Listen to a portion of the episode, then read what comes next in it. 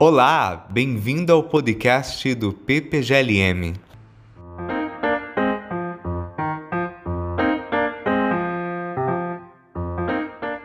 A entrevista de hoje será feita por mim, Tiago Augusto, e pelo Jonathan Alves, ambos doutorandos no programa de pós-graduação Lógica e Metafísica da UFRJ.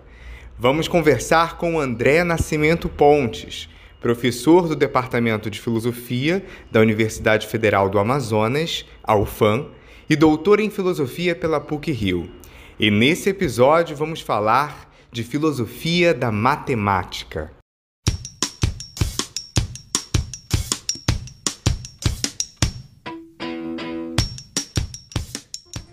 Para começar, é importante chamarmos atenção para o fato de que a relação entre filosofia e matemática é milenar. Desde os gregos antigos, como Pitágoras, Tales, Platão, nós temos claramente uma interseção entre as duas áreas. Quando nos remetemos ao que se convencionou chamar de filosofia árabe, produzida por autores como Avicena e Averroes, dentre tantos outros, essa relação também é profícua. Mais recentemente, os trabalhos de Frege e Russell revitalizaram as discussões no campo da filosofia da matemática. Então, eu, eu gostaria de colocar essa questão fundamental, André. O que é a filosofia da matemática? Ok, obrigado, Tiago. Em primeiro lugar, eu queria iniciar agradecendo o convite. É um prazer estar aqui com vocês. E eu, enfim, sou um entusiasta dessa iniciativa de vocês. Quando eu fui convidado, eu já fui atrás de ver como foram os outros episódios do podcast para meio que é, entender como é que vocês estão trabalhando o projeto e realmente é um projeto que merece ser apoiado. Então, muito obrigado pelo convite, é um prazer. Então, para responder essa questão, que é filosofia da matemática, eu vou começar fazendo uma distinção que eu acho que pode ser uma, uma distinção pedagógica, né, didática para quem está ouvindo a gente eu queria fazer uma distinção entre o que a gente poderia chamar de questões de matemática e questões sobre a matemática.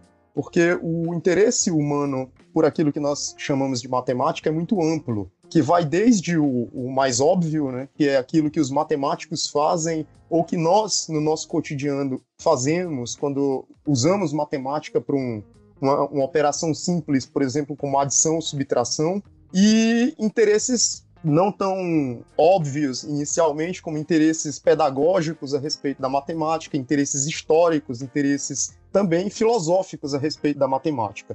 O que eu estou chamando de questões de matemática aqui são questões que possam ser resolvidas usando estritamente a parafernália, o aparato técnico matemático. Então são questões que, em geral, povoam o nosso imaginário quando alguém está dizendo que está fazendo matemática. Questões que envolvem cálculo, questões que envolvem demonstração formal, questões que envolvem algum tipo de apelo a procedimentos algorítmicos. Então, quando você faz um cálculo, quando você faz uma demonstração formal no âmbito da matemática ou quando você está trabalhando com algum tipo de algoritmo, você tem ali uma situação de uma questão de matemática em tela. Né? Isso é diferente, é muito diferente de quando você se interessa por questões, por exemplo, pedagógicas a respeito da matemática. Alguém poderia não estar tá preocupado diretamente, em primeiro lugar, em primeira instância, com alguma questão técnica da matemática, mas com procedimentos pedagógicos que possam ajudar, por exemplo, ao ensino de matemática para crianças, adolescentes, ou seja, para que público for. Existem, por exemplo, interesses históricos a respeito da matemática. A gente poderia estar interessado em saber quando que nós, com nós seres humanos, começamos a pensar e usar noções como, por exemplo, de números negativos ou do número zero, de raiz quadrada, olha só, para trabalhar com questões desse gênero, de, por exemplo, questões pedagógicas ou questões históricas a respeito da matemática, não dá para você resolver essas questões, tratar essas questões por meio de algoritmo, por meio de cálculo. Então, isso não é propriamente uma questão de matemática, é uma questão sobre a matemática. A filosofia da matemática, que é o objeto da nossa conversa aqui, é uma área de investigação da filosofia que se dedica a questões sobre a matemática, questões muito específicas sobre a matemática, que são questões de fundamentos da matemática, questões de análise conceitual de noções fundamentais da matemática. Enfim, para entender melhor o que, que seria uma questão de filosofia da matemática, a gente poderia dar alguns exemplos dessas questões. Uma questão como, por exemplo, o que é um número ou o que é uma prova formal, são questões de filosofia da matemática, em certo sentido, porque você não tem como conceber uma resposta para a questão o que é um número ou o que é uma prova por meio de uma é, de um cálculo. Um cálculo, por exemplo, vamos ficar com a, o exemplo da prova. Se você me pergunta o que é uma prova formal, o que é uma prova matemática, por exemplo, e eu te dou em troca como resposta uma prova formal como resposta, né? então eu estou incorrendo em algum tipo de círculo vicioso, eu estou incorrendo em algum tipo de petição de princípio. Eu não posso lançar mão de uma prova formal para te responder a questão o que é uma prova formal, porque eu já estou pressupondo aquilo que eu quero provar. Então, essas questões são questões que transbordam os limites técnicos operacionais da matemática e que só podem ser tratadas levando em consideração algum nível de análise conceitual e esse é o papel do filósofo da matemática, se interessar por esse tipo de questão. Uma coisa também que vale a pena destacar dentro é, dessa questão que você propôs é que, enfim, a gente tem, a gente vem de uma tradição mais recente que olha para a filosofia como uma área de conhecimento humano, né? Assim, se você for olhar nos departamentos de filosofia nas universidades Brasil afora, por exemplo, em geral eles estão alocados quase sempre no Instituto de Ciências Humanas. Isso causa um certo estranhamento quando você pensa em filósofos fazendo filosofia da matemática, porque é um paradigma de, de do que a gente chama de uma ciência exata, né? a matemática. Mas o que eu quero tentar mostrar aqui, talvez seja possível ao longo da nossa conversa, é que a filosofia da matemática não é um corpo estranho dentro da, da, da área da filosofia a filosofia da matemática ela está intimamente ligada com as demais disciplinas, ou muitas das disciplinas clássicas da filosofia. Então, questões de filosofia da matemática podem ser questões sobre a realidade matemática, e a gente tem uma ontologia da matemática, podem ser questões a respeito da possibilidade, legitimidade do conhecimento matemático, e aí uma epistemologia, uma teoria do conhecimento matemático. Enfim, a gente pode também se interessar por questões a respeito da o papel da linguagem na prática matemática, qual é o, o papel da notação matemática no conhecimento matemático, e aí você tem discussões em torno da filosofia da linguagem na matemática. Então, a filosofia da matemática não está, assim, como eu disse, um corpo estranho é, com relação a, a, toda a tradição filosófica. Ela está é, imersa nessa tradição em diálogo com essas grandes investigações filosóficas da metafísica, da teoria do conhecimento, da epistemologia, da filosofia da linguagem. E uma prova disso, uma prova histórica disso, né? Aquilo que você mesmo mencionou, né? Assim, você vai rastrear, você pode rastrear na tradição filosófica inúmeros filósofos que trabalharam dentro dessa, é, dessa linha tênue de transição entre a, a matemática e a filosofia da matemática, a filosofia de uma maneira geral, né? desde é, Pitágoras, uh, modernos como Leibniz, como Descartes, como Pascal, e os filósofos contemporâneos que se interessaram por matemática, como Russell, dentre outros, Frege, enfim, é isso. Perfeito, André. A discussão em torno da filosofia da matemática passa também por uma questão de ordem ontológica, a saber, existem entidades matemáticas? Olha, se pensarmos em dois autores importantes sobre o tema, Platão e Russell, veremos uma noção de subsistência. Especialmente Russell, ali em 1912, na obra Problemas da Filosofia, que é uma obra até bastante conhecida, fará uso do verbo subsistir exatamente para designar esse tipo de realidade matemática. Para ambos os filósofos, a despeito do Russell mudar de ideia depois, essa discussão está para além das entidades matemáticas, porque pretendem designar quaisquer propriedades ou relações ditas abstratas, que chamamos de universais. Como podemos pensar a matemática hoje desde a perspectiva de um realismo filosófico? Essa questão do, do realismo na filosofia da matemática, especialmente, é uma questão importante porque, pelo menos, eu vou dar uma, uma posição que é uma posição muito pessoal. Assim, eu, eu, leio o realismo em filosofia da matemática como uma espécie de posição padrão da filosofia da matemática, no seguinte sentido: não é dizer que ela é a, a posição consensual, enfim, que ela, que ela está no lugar da trono da verdade em filosofia da matemática, nada disso. Mas, assim, é, ela tem um lugar especial na, na tradição da filosofia da matemática desde os antigos, porque é a posição com a qual e contra a qual as outras teorias se posicionam. Né? Então você tem um conjunto muito grande de posições a respeito da, da filosofia da matemática, da realidade matemática, do conhecimento matemático, é, de uma maneira geral. E quase sempre você tem essas teorias, essas grandes posições, os grandes debates girando em torno ou na direção de apoiar, corroborar uh, o realismo matemático ou de tentar mostrar os seus limites, suas fraquezas e eventualmente até sua sua dispensabilidade. Seria uma teoria que você poderia dispensar, você poderia eliminar, né? talvez fosse uma melhor palavra.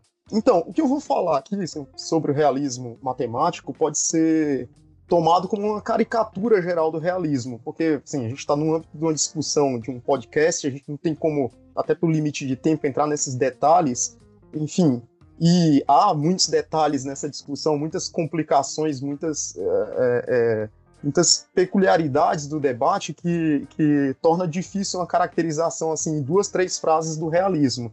Mas eu vou tentar fazer isso e quem estiver me ouvindo agora entenda isso como uma caricatura geral para quem queira se iniciar numa discussão sobre realismo matemático. A gente poderia falar do realismo matemático como uma conjunção de três teses básicas, né, que é uma tese da existência, uma tese de abstração, que envolve abstração, e outra de independência. Sim, tradicionalmente, um realista em filosofia da matemática, ele pensa a matemática a partir dessas três teses, de que existem objetos matemáticos, que a natureza desses objetos é abstrata e que esses objetos abstratos matemáticos, eles guardam uma certa independência ontológica. Independência de quê? Independência da realidade material, física, empírica, independência dos estados mentais dos sujeitos que pensam matemática, né, dos sujeitos racionais, e independência da notação matemática também. O que, que isso quer dizer? Para um realista, é, nessa caracterização bem genérica, bem geral do realismo matemático, é, mesmo que não houvesse uma realidade material, mesmo que não houvessem sujeitos matemáticos, né, sujeitos racionais que pensam matemática, e que não houvesse nenhuma notação matemática, ainda assim seria verdadeiro, por exemplo, que 2 mais 2 é igual a 4, ou que há infinitos números primos e coisas desse gênero. Por quê? Porque essas verdades são verdades a respeito de uma realidade que existe abstratamente, independente de tudo aquilo que eu acabei de mencionar. Né? Isso é uma caracterização bem, bem geral do realismo matemático. E qual é o papel dessa posição? Essa posição, ela molda a nossa imagem geral do que é a, a matemática em geral, quando nós pensamos a matemática, nós pensamos como um tipo de conhecimento que ele é, de algum modo, a priori, independente da experiência. Então, por exemplo, agora, nesse exato momento, enquanto a gente conversa, existem centenas e centenas de cientistas aí tentando descobrir a cura para a vacina para o coronavírus. Eu não entendo muito de biomedicina, de biologia, mas seja uma coisa é certa, seja lá como esses indivíduos estão trabalhando agora, eles estão trabalhando com base em testes empíricos. Enfim, as descobertas deles vão depender decisivamente de testes empíricos, de exames laboratoriais, enfim, de repetir esse, esses testes é, exaustivamente quando você pensa no trabalho de um matemático, você não pensa no trabalho de um matemático como alguém que está misturando substâncias em laboratórios, fazendo aula de campo, coisa do gênero. Você pensa de um trabalho que é feito com base no que os filósofos costumam chamar de razão pura, né? É algo que é feito de forma independente da experiência. É claro que você tem o caso de matemáticos aplicados, que eles estão trabalhando com a aplicação de desse conhecimento em alguma, algum ramo específico, algum problema específico, mas a, a caracterização primária do que é matemática é um, um corpo de conhecimento que independe da, da, experiência empírica. Isso é uma posição isso é uma, que está lá consolidada também dentro desse realismo é, matemático. Pense bem, se a gente está falando do realismo matemático como afirmando a existência abstrata desses objetos sobre os quais a matemática fala, então se você está falando de abstração, algo que não tem uma conexão causal e é inerte em termos de poderes causais, enfim. Então você está falando de, de algum modo, a realidade desses objetos e o conhecimento a respeito desses objetos não dependeria do modo como o mundo efetivamente é, né? Do modo como as coisas se dão empiricamente, eles são, seriam independentes disso. E, portanto, o conhecimento matemático seria de algum modo a priori. A mesma coisa vale para o caso das verdades matemáticas. Se o conhecimento matemático independe da experiência, independe do modo como o mundo efetivamente é, as verdades matemáticas também, né? Porque se o realismo matemático está correto e a gente está falando de uma realidade que é abstrata, então essas verdades seriam necessárias, né? seriam necessárias e de algum modo eternas, imutáveis.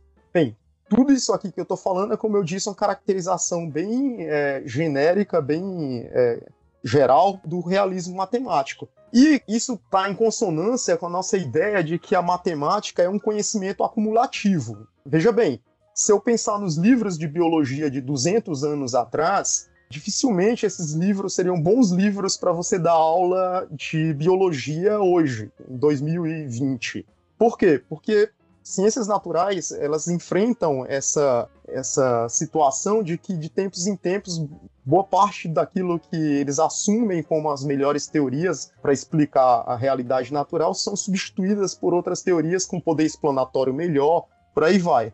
Os livros de matemática, em geral, são substituídos porque talvez a notação mudou, porque talvez alguns aspectos da, é, da, linguagem matemática, do modo de escrever matemático, muda com o tempo, assim, mas dificilmente você vai olhar para um livro, um bom livro de matemática de 200 anos atrás e dizer que aquele conhecimento que está lá compilado não vale mais. Né?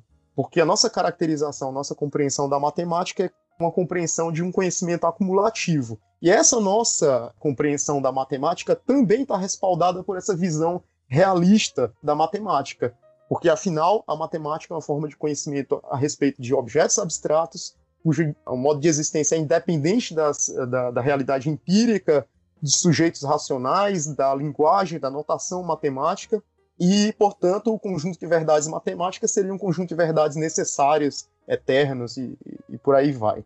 Enfim, isso aqui não é uma defesa, não estou fazendo uma defesa propriamente dita do, do realismo matemático, mas é uma caracterização, como eu disse, geral desse realismo e é uma posição em filosofia da matemática muito forte, muito forte. Como eu disse, a grande maioria das outras posições a respeito da da realidade matemática, do conhecimento matemático, podem ser lidas ou para corroborar essa posição ou de algum modo para mostrar que ela tem falhas graves. Enfim, esse é um debate, é, pelo menos em linhas gerais. Né? Muito bom, André. Vale a pena ressaltar que em filosofia da matemática, a divergência entre realistas e nominalistas é um pouco diferente daquela que observamos nas discussões da metafísica dos universais. Na esteira da pergunta anterior, gostaria então de falar especialmente sobre essa divergência entre realistas e nominalistas matemáticos. Você poderia apresentar em linhas gerais essas duas posições, sobretudo a posição nominalista e suas eventuais consequências para a matemática?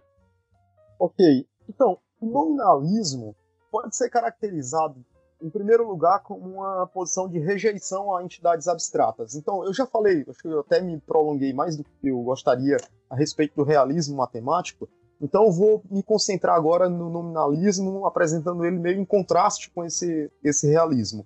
Se o nominalista é aquele filósofo que rejeita a existência de entidades abstratas, logo ele não ele está se opondo à posição realista em filosofia da matemática também. Né? Assim, um nominalista em filosofia da matemática não, não vai aceitar a tese de que os objetos de estudo da matemática são abstratos. Então, enfim, mas de fato nós temos conhecimento matemático. A matemática é uma área de conhecimento respaldada, de sucesso, é um caso, caso clássico de sucesso do conhecimento humano. É, então, ele vai ter que dar uma outra conta do que seja o conhecimento matemático do que, e o que, que a matemática faz, né? É, se ela não diz respeito a objetos abstratos, ela diz respeito ao quê? Enfim, um modo de pensar, assim, existem teorias nominalistas que focam na linguagem matemática, então tentam reduzir essa caracterização da matemática a uma caracterização da linguagem matemática. Existem posições, por exemplo, ficcionalistas em filosofia da matemática, que falam da matemática como uma espécie de, de linguagem de jogo, de faz de conta, né? Assim, é uma espécie de ficção útil. Ela não diz respeito efetivamente objetos abstratos, mas ela tem uma utilidade no nosso enfim, na consolidação das nossas melhores teorias de mundo, especialmente nas teorias científicas. A matemática é a linguagem por excelência da ciência. Né? Mas existem outras formas de nominalismo que, enfim, são várias variantes, né? muitas variantes desse nominalismo um modo de reinterpretar esse debate, que não necessariamente precisa apelar para o nominalismo e possa ser caracterizado de uma forma mais, mais geral, seria pensar nesse debate como um realismo e um antirrealismo. Né?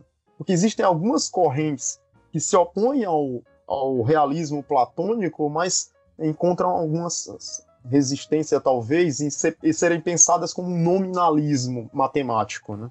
Enfim, acho que é mais ou menos isso.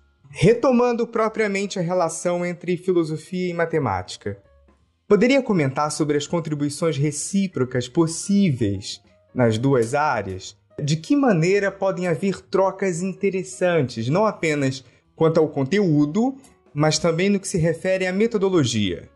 Ok, então, vamos pensar assim: de certo modo, como eu falei, quando eu tentei apresentar a filosofia da matemática como área de investigação que trata de questões sobre a matemática, então o que eu tentei mostrar para você é que existem questões que dizem respeito à matemática, mas que não podem ser resolvidas meramente com cálculo ou com algum procedimento algoritmo ou alguma de demonstração formal. Algumas dessas questões sobre matemática têm a ver com fundamentos, com noções fundamentais da matemática, com conceitos matemáticos basilares. Né? E é nesse âmbito que a filosofia da matemática atua. Então, de certo modo, o papel da filosofia, a gente pode entender o papel da filosofia com relação à matemática como um papel de tornar a matemática mais crítica é, com relação a si mesma, né? mais interessada e mais responsável com seus próprios fundamentos. E quando eu estou falando disso, eu não estou dizendo que esse é um tipo de trabalho que simplesmente filósofos, no sentido acadêmico da palavra, com formação em filosofia, fazem. Os próprios matemáticos, na medida em que se interessam por essas questões de fundamentos, sem necessariamente ter uma formação filosófica é, no sentido estrito da palavra, eles estão também fazendo filosofia da matemática. Isso é, é, é algo importante. Tanto é que muitos dos filósofos da matemática que nós da filosofia estudamos, a formação de base deles era a formação em matemática. Então, o que eu estou querendo dizer é que qualquer pessoa que se interesse por essas questões de fundamentos, questões que tenham a ver com análise conceitual, análise desses conceitos fundamentais da matemática, é, de algum modo eles esbarram, eles acabam entrando em contato com questões de filosofia da matemática. E é aí que a filosofia pode ajudar a matemática, nesse sentido de tornar a matemática mais crítica quanto a si mesma, quanto aos seus próprios fundamentos. Por outro lado, veja bem, a matemática é, é tida como um caso de sucesso, do, especialmente do ponto de vista metodológico. Né? Eu acho que dificilmente tenha possa haver uma outra área do conhecimento humano onde você encontra tantos consensos, né? Então ninguém suspeita seriamente do teorema de Pitágoras. Você pode até propor uma geometria alternativa onde o teorema de Pitágoras não, não vale, né? Mas você não pode. Ninguém suspeita seriamente que, no, nos termos da geometria euclidiana, o teorema de Pitágoras eh, esteja errado. Então, além disso, além de, dessa capacidade de produzir consensos, até um certo âmbito do que eu estou falando de consenso, né? Existe uma unidade metodológica muito grande. Né? Os matemáticos ao redor do mundo fazem matemática mais ou menos do mesmo jeito. Então, se você ler um livro de. Se você souber, sei lá, mandarim, pegar um livro de. Enfim, de matemática em mandarim, você sabe, conhece a notação matemática, conhece as, as estratégias de demonstração em matemática, muitas delas, mas você consegue acompanhar a leitura. Então não há uma, não há essa pluralidade metodológica que, por exemplo, há em filosofia. Filosofia existe uma pluralidade de método, é muito você tem formação em, filoso em filosofia, você sabe disso, é muito difícil a gente chegar a um consenso em filosofia. Talvez a, a maior importância da, da filosofia seja a capacidade de levantar questões e não de levantar respostas ou propor respostas, né? Porque quando a gente propõe respostas, respostas quase nunca são aceitas de forma consensual e nem mesmo hegemônicas, né? de forma hegemônica. Então, nesse sentido, a matemática pode ajudar a filosofia, e eu acho que ela já ajuda bastante, nesses aspectos metodológicos.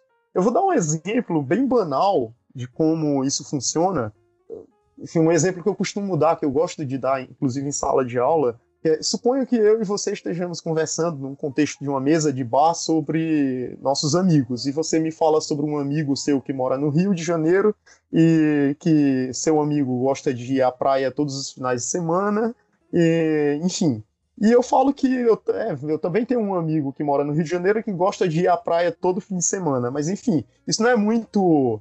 Não é informação muito precisa para descobrir de quem a gente trata de quem a gente está tratando, né? De, sobre quem a gente está falando. Porque existem muitas pessoas no Rio de Janeiro é, que gostam de ir à praia todos os fins de semana. Mas se você continua o seu discurso e você me fala que seu amigo, por exemplo, sei lá, se chama Paulo, que é casado com uma Ana e ele é professor de matemática e por aí vai, você está me dando um, conjunto mais preciso de informações e se de repente eu, ouvindo você falar, eu digo para você, olha, curiosamente eu também tenho um amigo esse meu amigo também se chama Paulo, também é casado com uma Ana, que também é, é professor de matemática. Em algum momento a gente vai começar a suspeitar que a gente não está falando de duas pessoas diferentes, mas a gente está falando de uma mesma pessoa. Então não, não é um amigo do Tiago e um amigo do André, nós temos um amigo em comum, né? Então, o que, que essa, essa, esse exemplo bem banal tem a ver com a matemática ajudando a filosofia?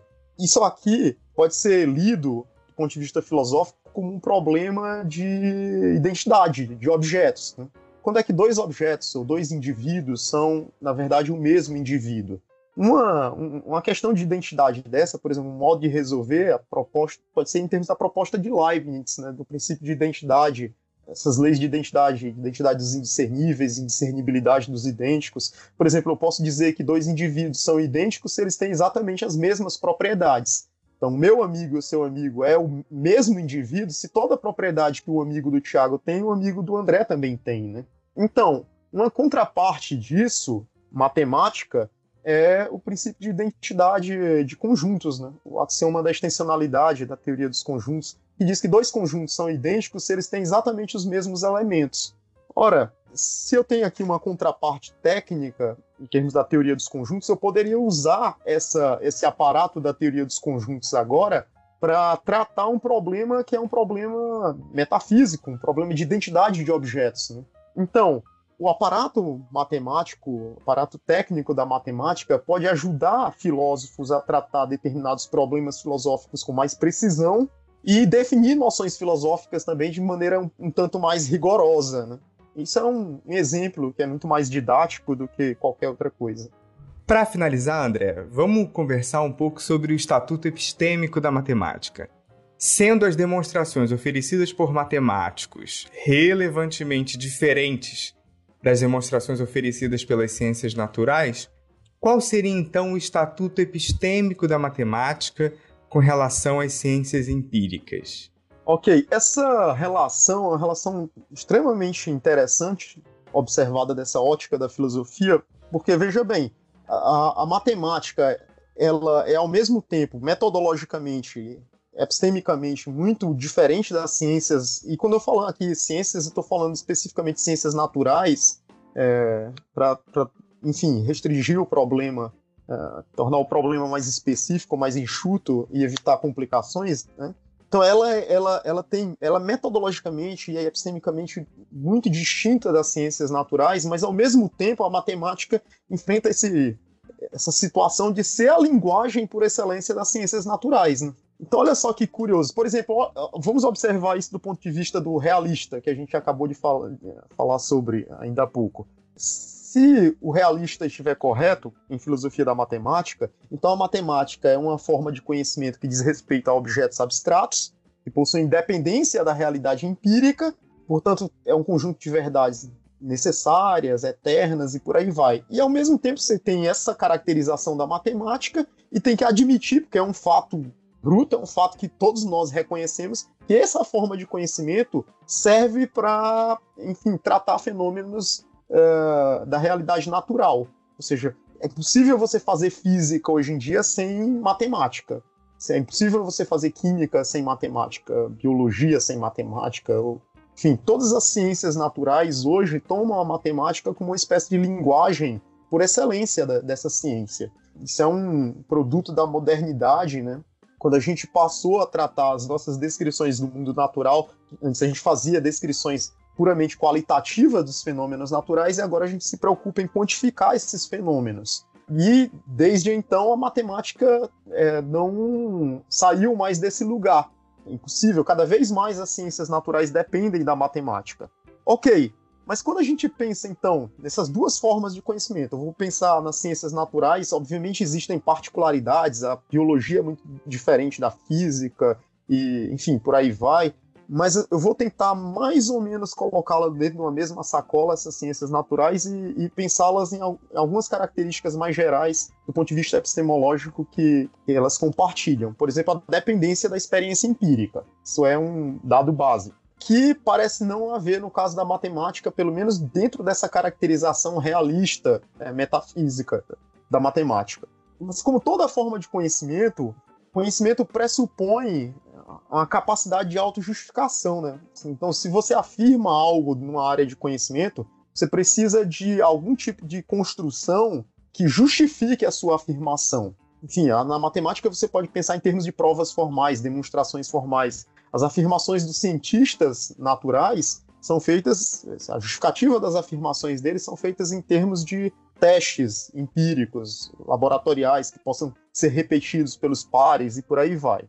Só que as provas formais e os experimentos científicos, eles estão muito diferentes epistemicamente uns dos outros, né? Veja bem, existem pelo menos três características básicas que, em que as provas formais se diferem de, por exemplo, experimentos empíricos. Por um lado, eles se diferem quanto à descrição. Veja bem, se eu fizer uma descrição bastante pormenorizada da demonstração do último teorema de Fermat, por exemplo, aquela minha descrição, aquele meu detalhamento da prova pode ser tomada ela mesma como uma prova do último teorema de Fermat. Então, se eu fizer uma descrição de uma demonstração matemática, desde que eu faça essa descrição com riqueza suficiente de detalhes, a minha descrição ela própria é uma prova formal, desde que eu respeite, obviamente, todas as regras matemáticas. Agora, se eu fizer uma descrição, é, uma mera descrição de um experimento científico, eu não estou com isso fazendo um experimento científico. Porque um componente básico do experimento científico é a prática, né? É a parte empírica dele. Se eu falar para você, ó, pegue o ácido tal, misture com a base tal, não sei o que, aqueça a substância. Eu não estou fazendo um experimento científico, eu estou fazendo um mero relato, né? Uma outra forma de diferenciar é, metodologicamente, epistemicamente, essas duas áreas, o modo como essas duas áreas justificam as suas afirmações, é quanto à repetição dessas justificativas. Então, como eu disse, dispensando o caso de erro de cálculo humano, quantas vezes eu repetir uma demonstração de um determinado teorema, eu vou obter o mesmo resultado, mesmo teorema matemático. Por isso que você tem essa compreensão acumulativa do conhecimento matemático. Quando eu uso um determinado teorema, aplico, por exemplo, o teorema de Pitágoras a um determinado triângulo retângulo empiricamente construído, e parece que o teorema não se aplica àquele triângulo ali, eu não estou com isso refutando o, o, teorema de Pitágoras, eu estou refutando a minha suposição, a minha hipótese de que aquilo ali que eu tinha na minha frente era um, um triângulo retângulo. Né?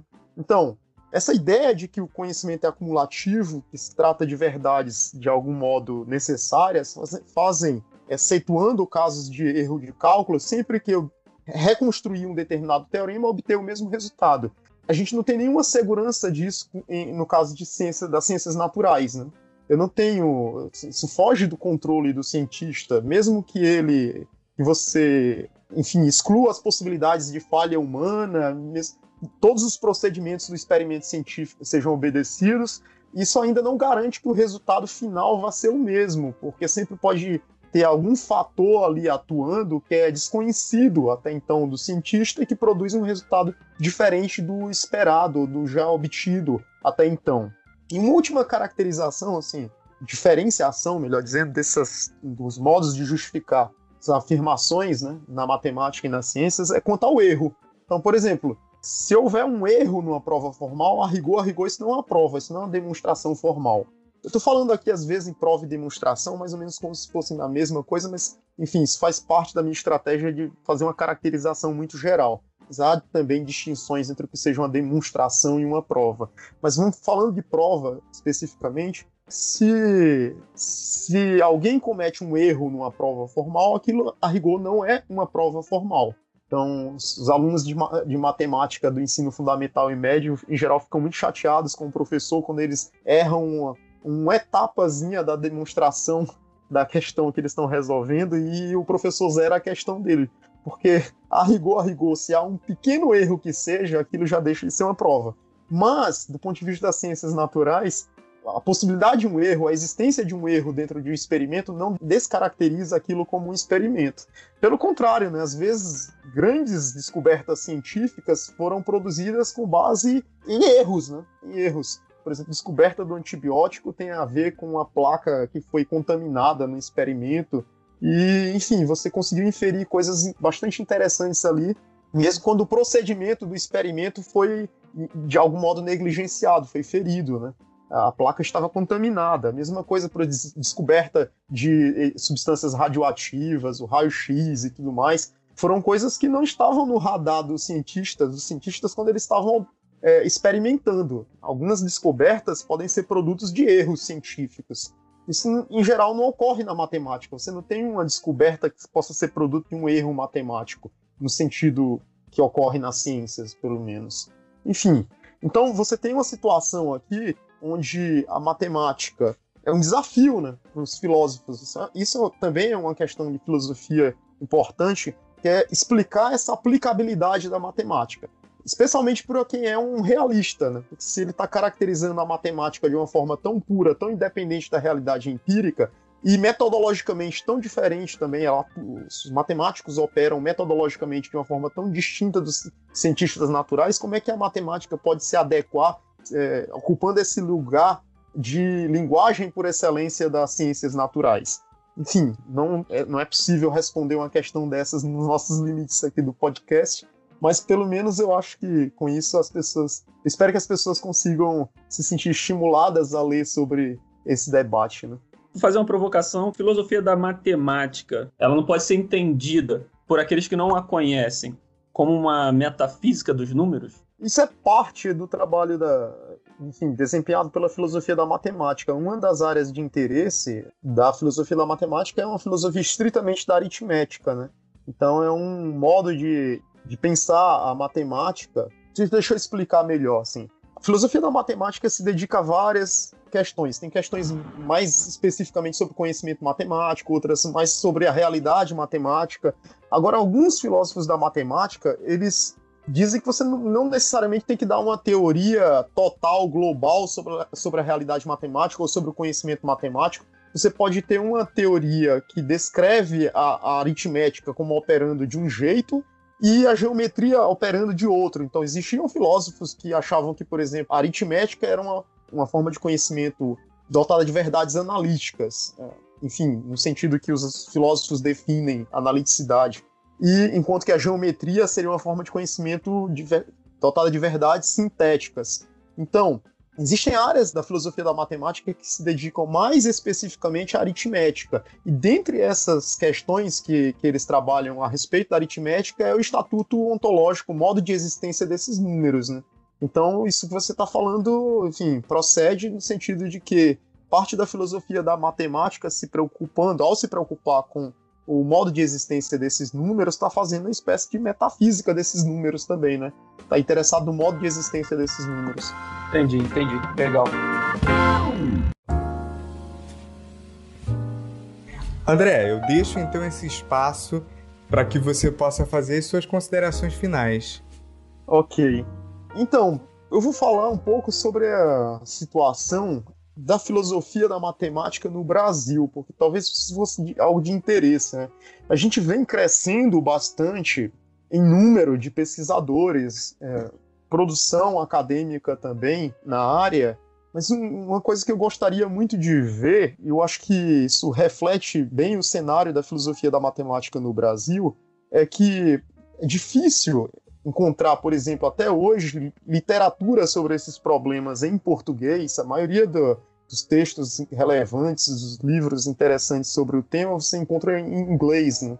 Isso denuncia um pouco assim, o local que a matemática, a filosofia da matemática ainda ocupa no Brasil.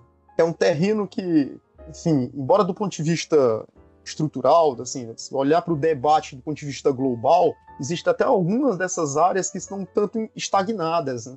mas que do ponto de vista mais local, aqui, do que nós fazemos em filosofia da matemática no Brasil, nós temos muito a avançar. Não só no sentido de divulgar esses resultados, de construir uma literatura em português sobre o assunto, já melhorou bastante, bastante mesmo, desde quando eu comecei a estudar essas questões, mas há muito espaço ainda para quem tem interesse em filosofia da matemática e que possa, de algum modo, colaborar com o avanço desse debate no ambiente acadêmico brasileiro. Então, eu espero que essa conversa funcione também como uma espécie de convite né, aos nossos ouvintes para começar a se interessar, a ler sobre, sobre esses problemas. Eu acho que talvez se eu conseguir que algumas das pessoas que estão nos ouvindo, que elas leiam algum livro de filosofia da matemática depois de ouvir a gente, eu já me sinto satisfeito.